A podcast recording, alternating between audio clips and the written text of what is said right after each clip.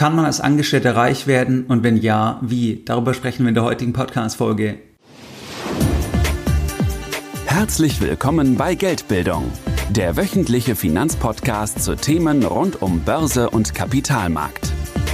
Erst die Bildung über Geld ermöglicht die Bildung von Geld. Es begrüßt dich der Moderator Stefan Obersteller. Herzlich willkommen bei Geldbildung. Schön, dass du dabei bist. Jeden Sonntag da erhalten weit über 10.000 clevere Privatanleger meinen sonntäglichen Geldbildung-Newsletter und das Ganze schon seit vielen Jahren, seit 2014.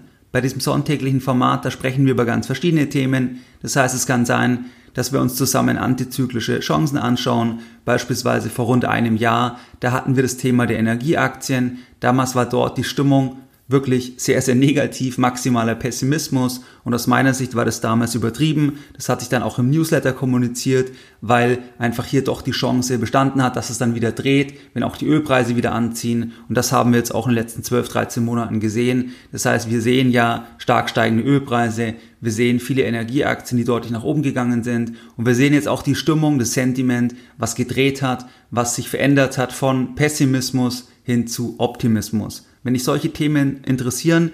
Das heißt, wenn du da einfach informiert werden möchtest, wenn ich solche Bereiche sehe, die ich für spannend erachte oder auch, dass ich dich informiere, wenn zum Beispiel der Gesamtmarkt einfach in Panik ist, wie wir es zum Beispiel im März 2020 hatten, das wirst du auch mit einem Newsletter erfahren, dann kann ich dir empfehlen, dass du dich uns einfach anschließt und du bekommst auch am Sonntag immer wieder Informationen, wenn es neue Termine gibt zu Online-Seminaren von Geldbildung, weil ich da immer wieder Fragen bekomme, ob ich dort Wartelisten habe. Das habe ich nicht. Das heißt, am ehesten, am schnellsten erfährst du immer hier einfach über neue Termine, wenn du dich einträgst in den Newsletter, weil dort kommuniziere ich das dann als erstes und wenn du jetzt also noch nicht dabei bist und dich diese Themen irgendwo interessieren, dann kannst du dich uns gerne anschließen. Das kannst du machen, indem du einfach auf geldbildung.de gehst und dich dann direkt auf der Startseite mit deiner E-Mail-Adresse für das sonntägliche Format von Geldbildung einträgst. In der heutigen Podcast-Folge, da möchte ich mit dir über eine interessante Fragestellung sprechen. Und zwar schauen wir uns heute die Fragestellung an, inwieweit man als Angestellter eigentlich reich werden kann und wenn ja, wie. Wenn wir uns mal die reichsten Menschen auf der Welt anschauen, dann können wir eines feststellen, dass wir hier eine enge Verknüpfung haben zwischen dem Unternehmertum und dem Reichtum. Das heißt, die reichsten Menschen auf der Welt, die haben fast alle einen unternehmerischen Hintergrund. Das heißt, die haben eine oder mehrere Firmen gegründet.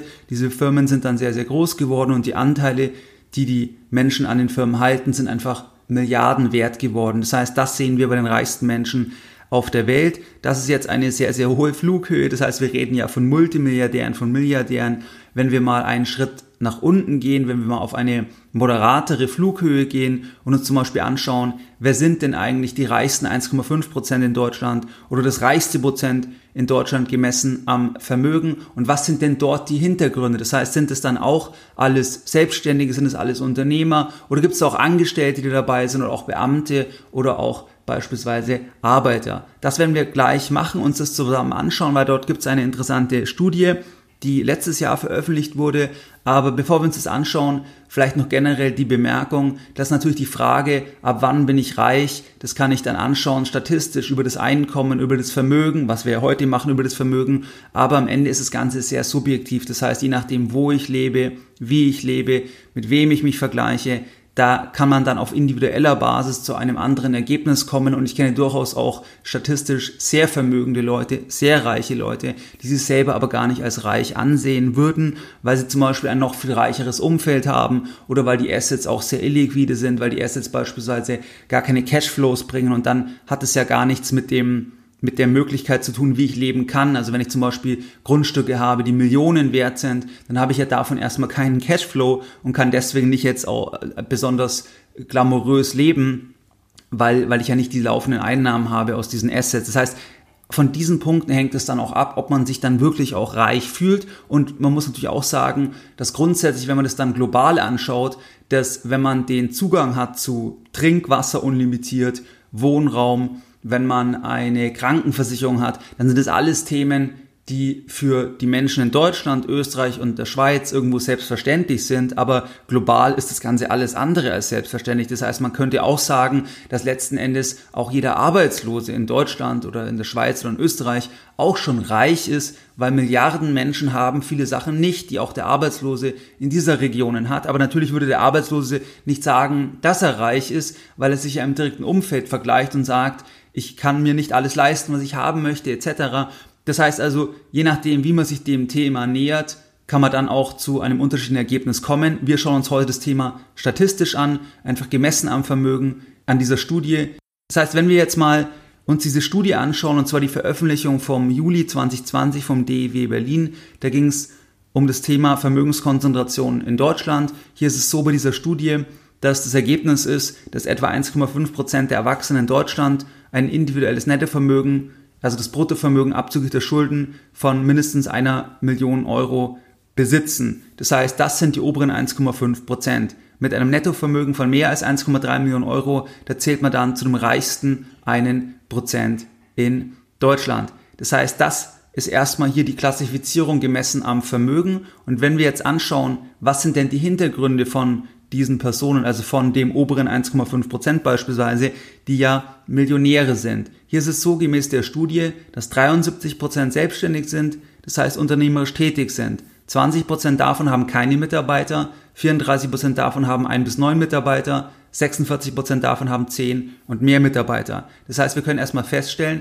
dass das, was man auch auf der höchsten Flugebene, Flughöhe beobachten kann, dass die reichsten Menschen auf der Welt, dass die fast alle unternehmerisch tätig sind. Da sehen wir auch hier, dass beim oberen 1,5 Prozent einfach die Mehrheit unternehmerisch tätig ist. Es sind aber nicht alle. Das heißt, gemäß der Studie sind auch 2% Arbeiter in dieser Gruppe dabei, 4% Beamte und 22% Angestellte mit Führungsaufgaben. Interessant ist das Ganze auch, wenn man das vergleicht mit der unteren Hälfte der Vermögensverteilung, weil dort sind nur 4% selbstständig. Das heißt, wir können feststellen, dass in der Gruppe der oberen 1,5 Prozent ein Großteil der Personen selbstständig ist, es jedoch auch Arbeiter gibt, Beamte und Angestellte gibt, die zu dieser Gruppe gehören. Es gibt auch einen fließenden Übergang. Das heißt, wenn jemand Geschäftsführer ist, zum Beispiel von einer GmbH, dann ist die Person erstmal formal rein angestellt. Wenn jemand Vorstand ist von einer Aktiengesellschaft, vielleicht auch von einer börsennotierten Aktiengesellschaft, dann ist diese Person formal auch erstmal einfach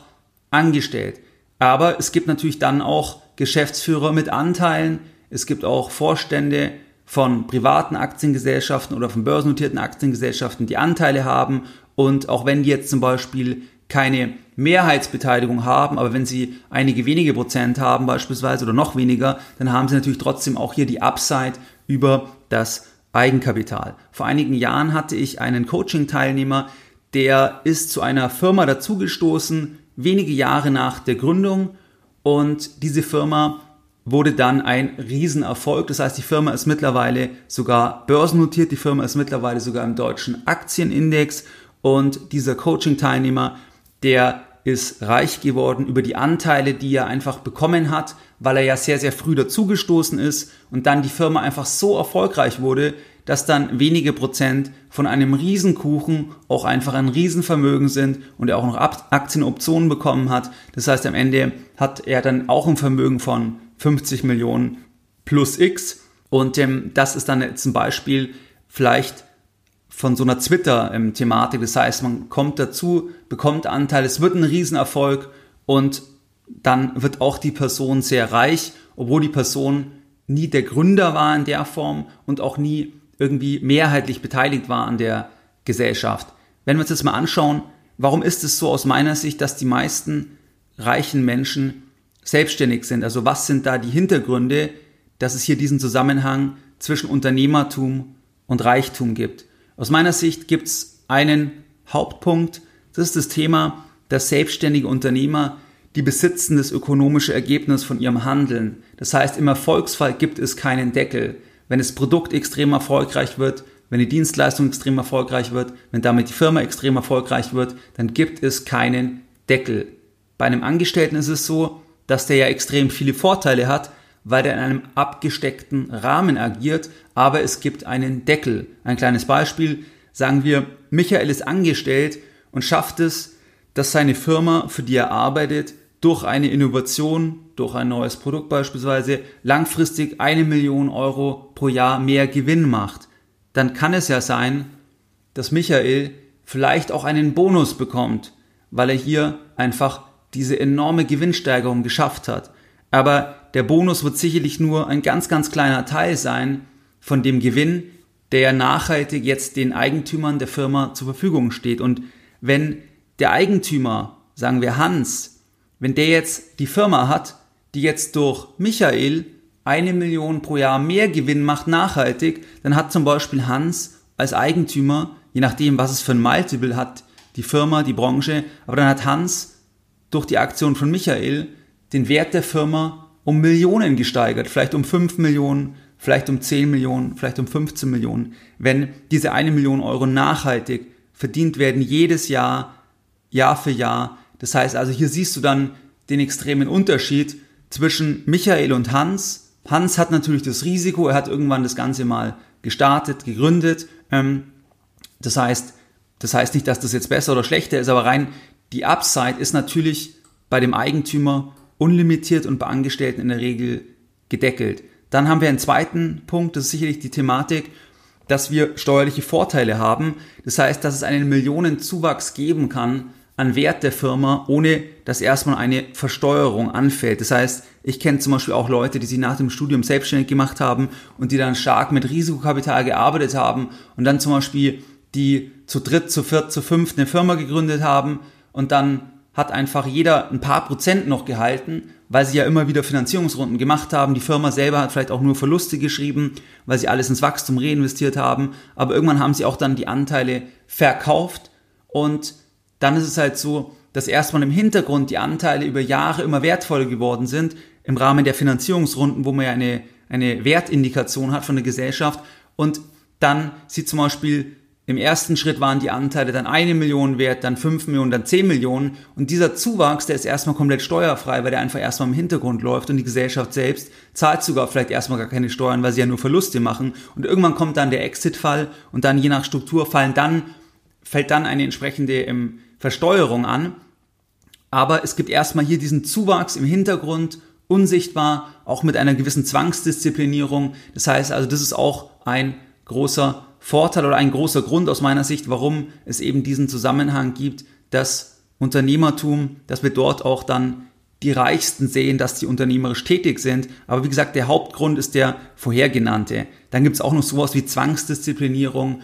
Das heißt, wenn Immobilien finanziert werden, Gebäude der Firma, Geräte finanziert werden, wenn eine Marke aufgebaut wird, dann hat das alles einen sehr, sehr disziplinierenden Effekt, weil das langfristig gemacht wird man bezahlt es, bezahlt es und hat vielleicht selber privat gar nicht viel Geld. Also ich kenne viele, die dann privat gar nicht so viel Geld haben, obwohl die Firmen eigentlich sehr, sehr viel wert sind.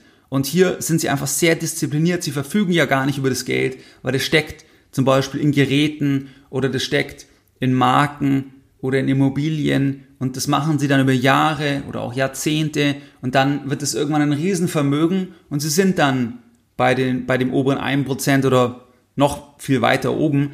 Das heißt also, das ist auch ein Effekt, diese, diese Zwangsdisziplinierung. Und dann sicherlich auch die geschäftliche Kreativität. Das heißt, die geschäftliche Kreativität, also der Geschäftssinn, das ist auch ein Muskel, der eher als Selbstständiger trainiert wird, weil, weil, weil man darauf konditioniert ist. Das heißt, der Selbstständige, der muss ja konstant schauen, wie verändern sich Märkte. Und das ist auch entscheidend, der hat konstant den Realitätscheck. Das heißt, der Realitätscheck erfolgt ja über den Markt, weil der Markt zum Beispiel sagt, will er das noch, was der Selbstständige anbietet im Rahmen seiner Firma. Es gibt konstant den Check. Und wenn er sieht, der Markt, also die Realität will das nicht mehr, dann muss er sofort reagieren, weil er das ja sonst nicht langfristig finanzieren kann. Und anders ist zum Beispiel, wenn man jetzt beispielsweise, ohne zu sagen, dass das schlechter ist, aber nur als Beispiel, man arbeitet in einer Behörde, dann habe ich natürlich nicht diesen Realitätscheck von meinen eigenen Skills weil am Ende bekomme ich das feste Gehalt und ich werde nicht konstant geprüft, ob meine Leistung noch vom Markt gewollt wird. Will der Markt mich noch und meine Leistung? Das erfolgt nicht regelmäßig und dadurch kann ich am Markt mich völlig vorbei entwickeln, weil ich einfach irgendwas mache, ich werde immer bezahlt, aber ich werde nicht gechallenged, ich muss mich weiterentwickeln, ich muss nicht konstant wachsen, um eben am Markt, also um mit der Realität noch standzuhalten. Und wenn dann es Marktveränderungen gibt, große Verwerfungen in der Gesellschaft, wie wir es zum Beispiel auch jetzt in den letzten 18 Monaten gesehen haben, dann ist natürlich eher ein Selbstständiger, der das ja schon mehr in der DNA dann hat, dass er eben konstant schauen muss, wie ist die Realität, was sagt der Markt, dass er dann eher auch auf neue Chancen reagieren kann, sich anpassen kann und ist zum Beispiel jetzt jemanden, der angestellt war und dann den Job verliert, dass es dort dann schwieriger ist, weil der plötzlich von, also von eins auf null fällt. Also der fällt von eins, alles ist geregelt, auf null, nichts mehr ist geregelt. Und der Selbstständige kannte das vielleicht schon, dass mal irgendwas weggebrochen ist. Man hat vielleicht mehrere Standbeine. Also man hat da schon einen gewissen Umgang mit der, mit der Situation und kann dann auch, wenn der Markt sich zum Beispiel dreht, vielleicht das auch als Chance wahrnehmen und sich neu ausrichten. Und dann dadurch auch wieder zu Vermögen kommen, einfach durch diese Marktveränderung. Das heißt also, diese Kreativität als Muskel ist auch etwas eher was, was bei Selbstständigen dann, dann im, der Fall ist. Das heißt, wenn wir uns das mal anschauen, dann sehen wir ja, dass es auf jeden Fall auch Wege gibt, um als Angestellter reich zu werden. Das sehen wir in den Statistiken, in der Studie, die wir gerade besprochen haben. Da sehen wir, dass doch ein größerer, also ein, ein, ein guter Prozentteil von, von fast 30 Prozent ist nicht selbstständig und ist trotzdem vermögend geworden. Und das Ganze deckt sich auch mit meinen persönlichen Erfahrungen. Wenn ich jetzt familiär schaue, wenn ich schaue bei Geldbildung, da habe ich sicherlich in den letzten Jahren hunderte Leute kennengelernt, ähm, die unternehmerisch erfolgreich sind, aber auch Angestellte, die Multimillionäre geworden sind. Das heißt, es deckt sich insofern ein bisschen, dass schon auch in meinem Umfeld, also bei meiner Erfahrung, dass schon die Mehrheit, die reich sind oder vermögend sind, gemäß jetzt unserer Definition heute, dass die meisten schon einen unternehmerischen Hintergrund haben und dass, dass es dann schon auch so ist, je weiter wir nach oben gehen, also die dann sehr, sehr reich sind, dass es dann fast immer einen unternehmerischen Hintergrund hat. Das heißt, das, was wir dann auch bei den Milliardären beispielsweise ähm, sehen können. Das heißt, es deckt sich auch mit meinen Erfahrungen. Aber das Spannende ist ja jetzt, dass es ja auch Angestellte gibt, die reich sind. Und da möchte ich mal die Wege teilen. Also einfach auf Basis meiner Erfahrung. Das ist jetzt keine Studie, sondern einfach, was ist meine Erfahrung? Ich habe da mal ein bisschen reflektiert. Die Leute, die ich kennengelernt habe in den letzten Jahren, mein privates Umfeld, wie sind die reich geworden, jetzt jene Personen, die, die angestellt tätig sind? Aus meiner Sicht gibt es da verschiedene Wege, ausgenommen jetzt mal Erbschaften oder, oder Schenkungen. Und zwar einmal ist es ganz klar das Thema Immobilien und die Macht des Hebels. Das heißt, ich kenne mehrere Angestellte, die darüber reich geworden sind. Das heißt jetzt nicht über die Tätigkeit im Beruf reich geworden sind, sondern indem sie eigentlich die Bonität geleveraged haben und dadurch reich geworden sind, ein Millionenvermögen aufgebaut haben, einfach durch Immobilienkäufe und natürlich auch durch den Rückenwind der Asset Inflation, die wir jetzt in den letzten 10, 12 Jahren gesehen haben. Ein kleines Beispiel. Angenommen, jemand hat vor 10 Jahren zwei Immobilien, sehr vereinfacht jetzt, für je 500.000 Euro gekauft. Er hat je 50.000 Euro Eigenkapital eingesetzt. Das heißt, er ist gestartet mit 100.000 Euro. Vielleicht war das das gesamte Kapital, was die Person hatte. Das heißt, die Person hatte 100.000 Euro angespart, zum Beispiel war 40 Jahre alt, 45 Jahre alt und hat dann zwei Immobilien gekauft für je 500.000 Euro vor 10 Jahren und die Person ist jetzt bei dem oberen Prozent dabei, weil wenn diese zwei Immobilien jetzt, ich spreche jetzt für München, Süddeutschland, sagen wir, die Person hat es in München gekauft, dann hat sich das Ganze auf jeden Fall verdoppelt in den 10 Jahren und dadurch ist die Person heute bei den oberen 1 0,3 oder beim oberen Prozent sogar, weil, ähm, weil die Immobilien jetzt heute, weil die jetzt 2 Millionen wert sind. Und selbst wenn die Person nichts getilgt hätte, nehmen das einfach mal an, dann wäre dadurch ein Vermögen von einer Million Euro aus dem in Anführungszeichen nichts entstanden, einfach weil die Assets, die auf Kredit gekauft wurden, eben massiv im Wert nach oben gegangen sind. Und das ist also eine Variante, wo man natürlich jetzt dieses, dieses Rückschau-Thema hat, das war natürlich damals nicht in der gleichen Weise klar. Das ist ein Rückschaufehler, dass man jetzt auch sagt, das ist absolut klar, dass es so gewesen ist, weil kaum jemand hätte diesen extremen Anstieg erwartet. Und man sieht auch schon viele Immobilienpreiswarnungen seit vielen Jahren und trotzdem sind die Märkte immer weiter gestiegen. Das heißt, man hat immer hier auch ein bisschen das Thema im Rückschaufehler. Aber das ist ein Element, was ich bei Angestellten sehe, die reich geworden sind. Dann das zweite Element, das ist das Thema der sehr langfristigen Aktieninvestments. Das heißt, wenn jemand sehr langfristig über Jahrzehnte an der Börse investiert. Und wenn jemand auch nicht dann dem Trading verfällt, sondern schon Buy and Hold praktiziert, konstant einspart und vielleicht auch in schwachen Marktphasen dann auch mal richtig zugreift, wenn dann Gelder verfügbar sind, dann kann man darüber auch reich werden im Sinne unserer heutigen Definition, dass man zu den oberen 1,5 Prozent dann im, im gehört oder zum oberen Prozent.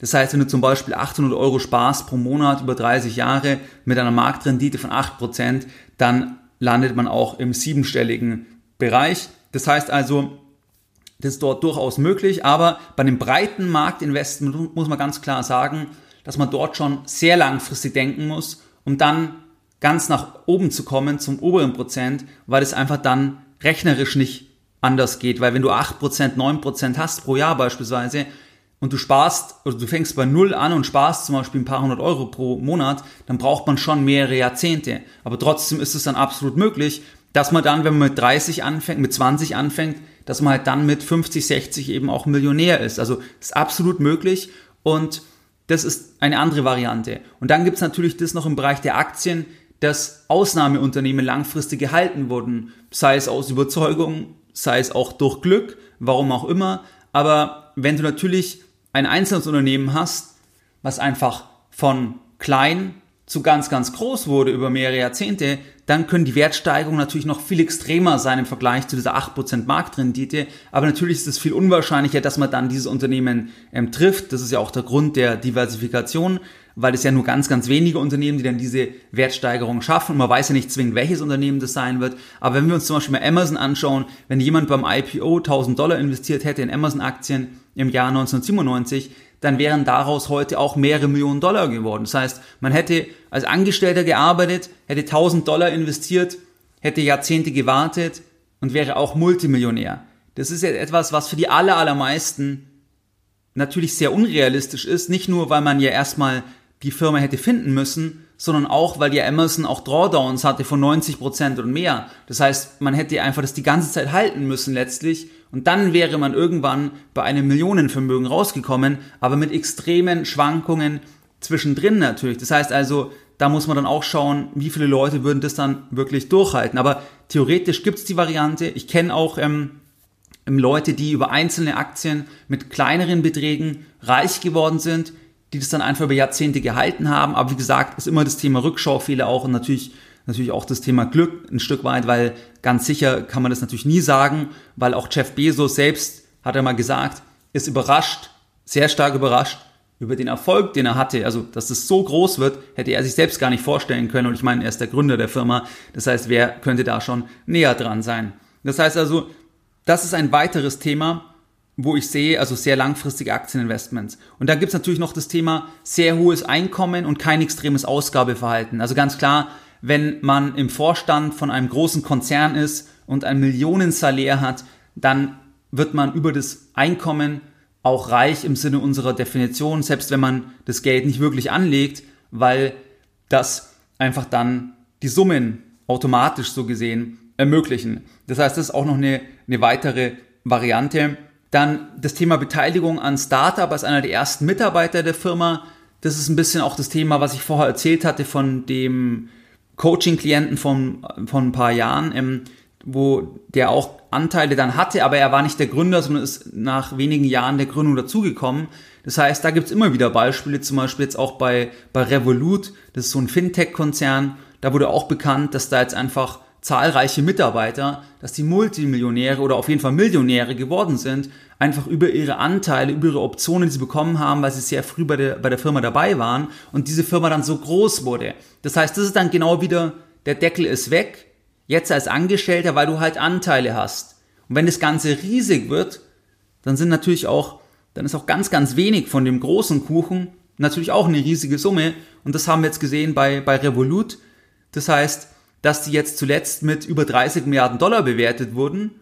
Und wenn dann jemand halt Optionen bekommen hat als einer der ersten Mitarbeiter, dann, ja, dann ist er darüber auch reich geworden. Die Frage ist dann immer, kann man es auch verkaufen, etc. Aber auf dem Papier ist er erstmal reich geworden. Das heißt, das ist auch eine Variante. Und dann kommt noch ein Thema hinzu, das ist das Thema, wo ich auch sehe, also wie man als Angestellter reich werden kann, das ist das Thema digitale Assets. Das heißt, digitale Assets, diese ganze Asset-Klasse, die jetzt entstanden ist, die ist ja gestartet so gesehen mit dem White Paper von Bitcoin von Satoshi Nakamoto. Das war eigentlich der Start und in den letzten Jahren ist dieses Ökosystem immer größer geworden und insgesamt haben wir dort eine Marktkapitalisierung aktuell von über 2000 Milliarden Euro. Aber diese 2000 Milliarden Euro Marktkapitalisierung, sind in wenigen Jahren so gesehen entstanden. Und da gibt's ja dann Leute, die dann, die dann die Assets halten, die diesen Wert aktuell reflektieren.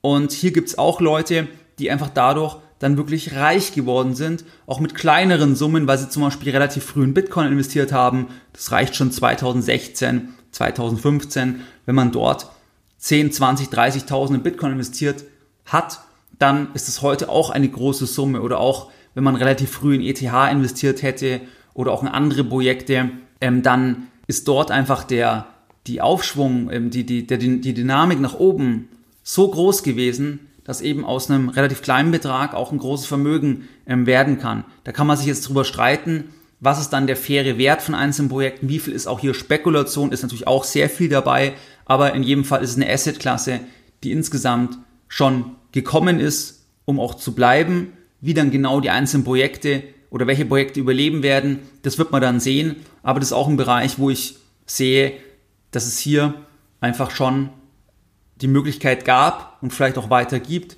dass halt mit, mit kleineren Tickets, dass man dort auch wirklich große Vermögen aufbauen kann, weil dort auch die Informationsasymmetrie sehr, sehr groß ist, weil, weil der Markt halt relativ neu ist im Vergleich zu zum Beispiel dem Anleihenmarkt oder, oder auch zum Aktienmarkt. Das heißt, wir haben eine hohe Informationsasymmetrie. Das heißt, wenn man sich wirklich einarbeitet, kann man eher dann etwas erkennen, was die anderen noch nicht erkennen, weil der Markt eben nicht so informationseffizient ist, jetzt im Vergleich zu, zum, zum Aktienmarkt, wenn du jetzt die Apple-Aktie anschaust, dann, dann ist einfach das sehr effizient, da sind die Informationen sehr effizient eingepreist. Und das ist dort eben nicht unbedingt der Fall. Ähm, und dann ist es so, dass dieser Markt noch viel mehr in Extremen tendiert. Das heißt, dass da Angst und Gier, also diese zwei Pole, die sind noch viel extremer. Ich meine, Angst und, und ähm, Gier, das haben wir in allen Assetklassen. Zum Beispiel bei Immobilien ist es extrem langsam. Bei, bei Anleihen haben wir das auch, haben wir auch im letzten Jahr gesehen ähm, aber ist da nicht ganz so extrem wie zum Beispiel bei Aktien. Und bei diesem Markt, also bei digitalen Assets, ist es noch extremer, weil wir dort auch mal, dass es auch mal ähm, Schwankungen haben, dass es mal in zwei Wochen oder auch in einer Woche um 90 Prozent nach unten geht. Auch bei Assets, die eigentlich schon Substanz haben. Und dort ist natürlich so, wenn man dann Kenntnisse hat, Geldbildung, Kapital und Mut und dann diese Phasen ausnützt, ähm, dann, dass dort natürlich dann auch die Wertsteigerung extrem sein kann. Wie gesagt, ist natürlich auch das Element der Spekulation, aber am Ende kann man natürlich auch sagen, inwieweit, ähm, also inwieweit es dann ein Nachteil ist, wenn es einen dann zu dem Ziel bringt, dass es auch etwas Spekulatives hat und jedes neue Segment ist immer auch von Spekulation getragen. Das ist eigentlich das Wesen und deswegen ist Spekulation auch gar nicht nur schlecht, weil Spekulation letzten Endes auch, auch den Mainstream erreicht, weil durch die Spekulation, durch die Preissteigerung, durch die Wertsteigerungen weckt man am schnellsten das Interesse von Menschen, dass sie sich Themen eben anschauen. Also, dass sich Themen anschauen und dass auch Kapital reinfließt. Und dann durch das Kapital, was reinfließt, kann das Ökosystem dann auch wachsen. Das haben wir auch zum Beispiel bei, bei der Dotcom-Blase gesehen. Das heißt, wenn, wenn viel Geld reinfließt, kann viel investiert werden. Und natürlich gibt es dann Übertreibungen und dann gibt es auch irgendwann wieder einen Bust.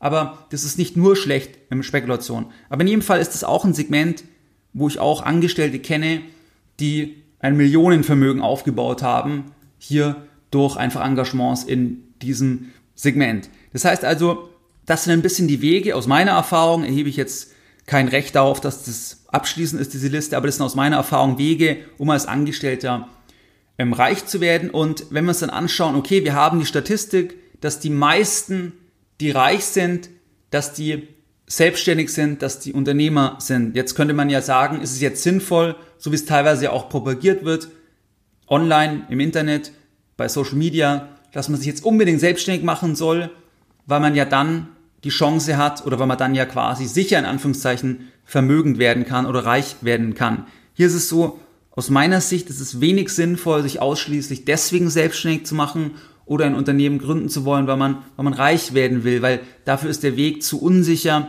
zu beschwerlich, zu viele Rückschläge, dauert in der Regel viel zu lange und es gibt auch einen extremen Survivorship Bias. Das heißt, die meisten Gründer scheitern, mehr als 80 Prozent aller Startups scheitern innerhalb von drei Jahren. Und meine Erfahrung ist, bei den Menschen, die ich kenne und ähm, weiß die Geschichte, warum haben die sich selbstständig gemacht, auch von Biografien oder auch im direkten Umfeld, dass die Beweggründe, dass die in der Regel völlig andere sind. Das heißt, es ist selten, zumindest meine Erfahrung, es ist selten der Beweggrund ausschließlich, ich will reich werden und deswegen mache ich mich jetzt selbstständig, weil das Problem ist ja, der Weg ist ja so unsicher, es dauert ja so lang und ich muss ja immer weiter daran glauben. Also ich brauche ja weiter diese Überzeugung, ich brauche ja weiter diese Ausdauer, diesen Weg zu gehen. Und dann reicht oft das Motiv nicht unbedingt nur dass ich reich werden will. Wenn ich vorher zum Beispiel ein komfortables Leben als Angestellter hatte, dann ist es ja wunderbar und dann wird es schwierig, wenn man dann sagt, ja, ich mache mich jetzt selbstständig, nur weil ich noch viel mehr verdienen will, noch viel mehr Vermögen haben will, weil dieser Weg ja extrem schwierig ist. Und meine Erfahrung ist eher, dass Menschen sich selbstständig machen, weil sie erstens eine Idee haben oder eine Leidenschaft haben, die sie umsetzen wollen und vielleicht vorher das auch als Angestellter gar nicht umsetzen konnten. Das heißt, es gibt auch Leute, die zum Beispiel dann irgendwelche Ideen vorgetragen haben als Angestellter, dann wurde dort eine Firma gesagt, das, das brauchen wir gar nicht, das macht gar keinen Sinn. Und dann haben sie gesagt, nee, ich will es umsetzen, haben sich umgesetzt und sind dann extrem erfolgreich geworden. Das heißt, solche Stories gibt's oder eben die sonstige Ideen haben, die sie einfach umsetzen wollen. Und da sind zum Beispiel Leute, die dann aus einem komfortablen Leben rausgegangen sind, sich selbstständig gemacht haben und dann reich geworden sind, weil sie aber diese Idee hatten, die sie unbedingt umsetzen wollten. Da fallen mir zum Beispiel zwei Leute ein. Das ist einmal der Dietrich Matteschitz von Red Bull. Der hat sich relativ spät selbstständig gemacht. Der war auch sehr erfolgreich, hat als Angestellter sicherlich auch gutes Geld verdient. Und der hat sich dann selbstständig gemacht, weil er einfach diese Idee hatte, weil die Chance gesehen hat und es umsetzen wollte. Und dann auch zum Beispiel Jeff Bezos. Jeff Bezos war auch vermögend, wo er sich selbstständig gemacht hat. Der hat sich auch ziemlich spät erst selbstständig gemacht. Aber er hat einfach diese Idee gesehen, das Internet, dass er jetzt das einfach, dass er einfach das ähm, probieren muss oder probieren will. Das heißt also, das ist eher so das Thema Idee haben, Leidenschaft haben, die man nicht umsetzen konnte als Angestellter ähm, und dann macht man sich selbstständig. Oder die zweite Variante, ähm, das ist auch eine äh, Variante, wo ich mehrere kenne, das ist zum Beispiel, dass man nicht in das gegebene Raster reinpasst, und sich dann eigene Rahmenbedingungen bauen möchte. Das heißt, dass man im Endeffekt auf Englisch unemployable ist. Das heißt, man ist nicht, man ist nicht, man, man ist nicht der Typ, der für andere arbeitet, weil das einfach, weil das einfach nicht möglich ist, weil man einfach so weit weg von, von der Norm ist, von dem Konsens, ähm, dass, dass man sich da nicht einfügen kann und deswegen einfach jede Option ziehen würde, um irgendeinen anderen Weg zu finden. Und egal wie beschwerlich es ist, egal wie wenig man verdienen würde, man würde versuchen, um jeden Preis fast diesen Weg dann, dann weiterzugehen. Das heißt, da ist aber auch dann die Motivation nicht unbedingt, dass man dann reich werden will, sondern die Motivation ist eher, ich bin bereit, 80, 100 Stunden die Woche zu arbeiten, dass ich aber an meiner Sache arbeite. Und auch wenn meine Sache sehr klein ist, wenig Geld bringt, ewig lang dauert, aber ich arbeite an meiner Sache und ich will nicht an der Sache von anderen arbeiten. Also solche Menschen gibt's auch, die dann gar nicht für andere Leute arbeiten können, ohne jetzt zu werten, ob das eine richtige Einstellung ist oder eine falsche Einstellung. Das ist ja dann eine Typsache und die Motivation ist natürlich dann extrem groß, einfach, dass man dann einfach jeden Preis fast bezahlt, um irgendwie ans Ziel zu kommen. Und wenn dann als Abfallprodukt dann ein großer Reichtum resultiert, dann ist es ja wunderbar, aber das ist ja nicht unbedingt dann ähm, ähm, die Zielsetzung, weil man ja vielleicht erstmal nur davon leben können will beispielsweise. Also das ist eine zweite Variante.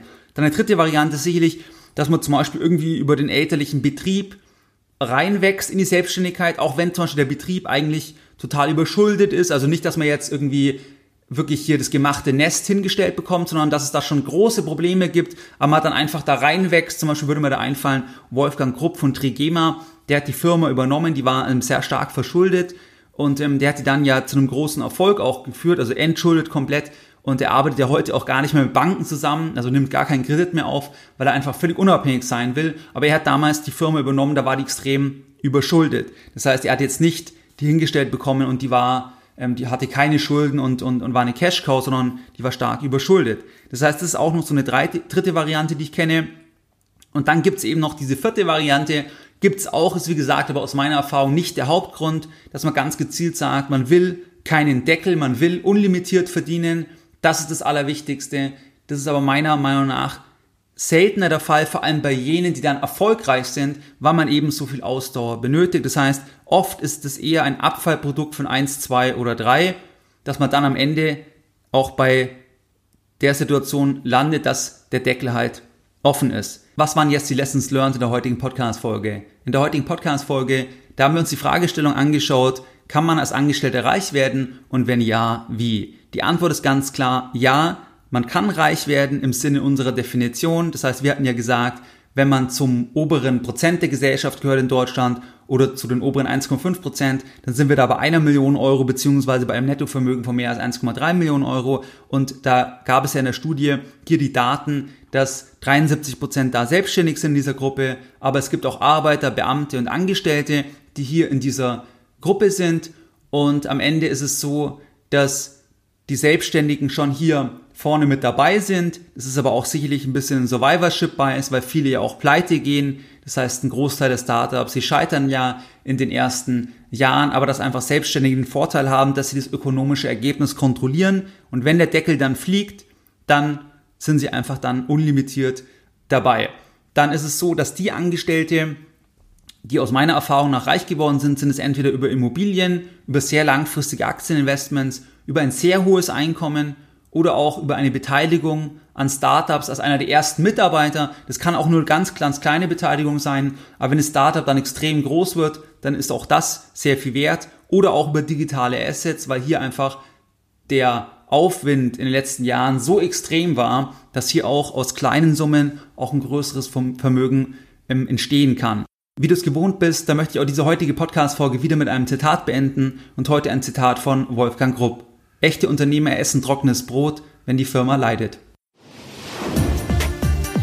Mehr Informationen zu Themen rund um Börse und Kapitalmarkt findest du unter www.geldbildung.de.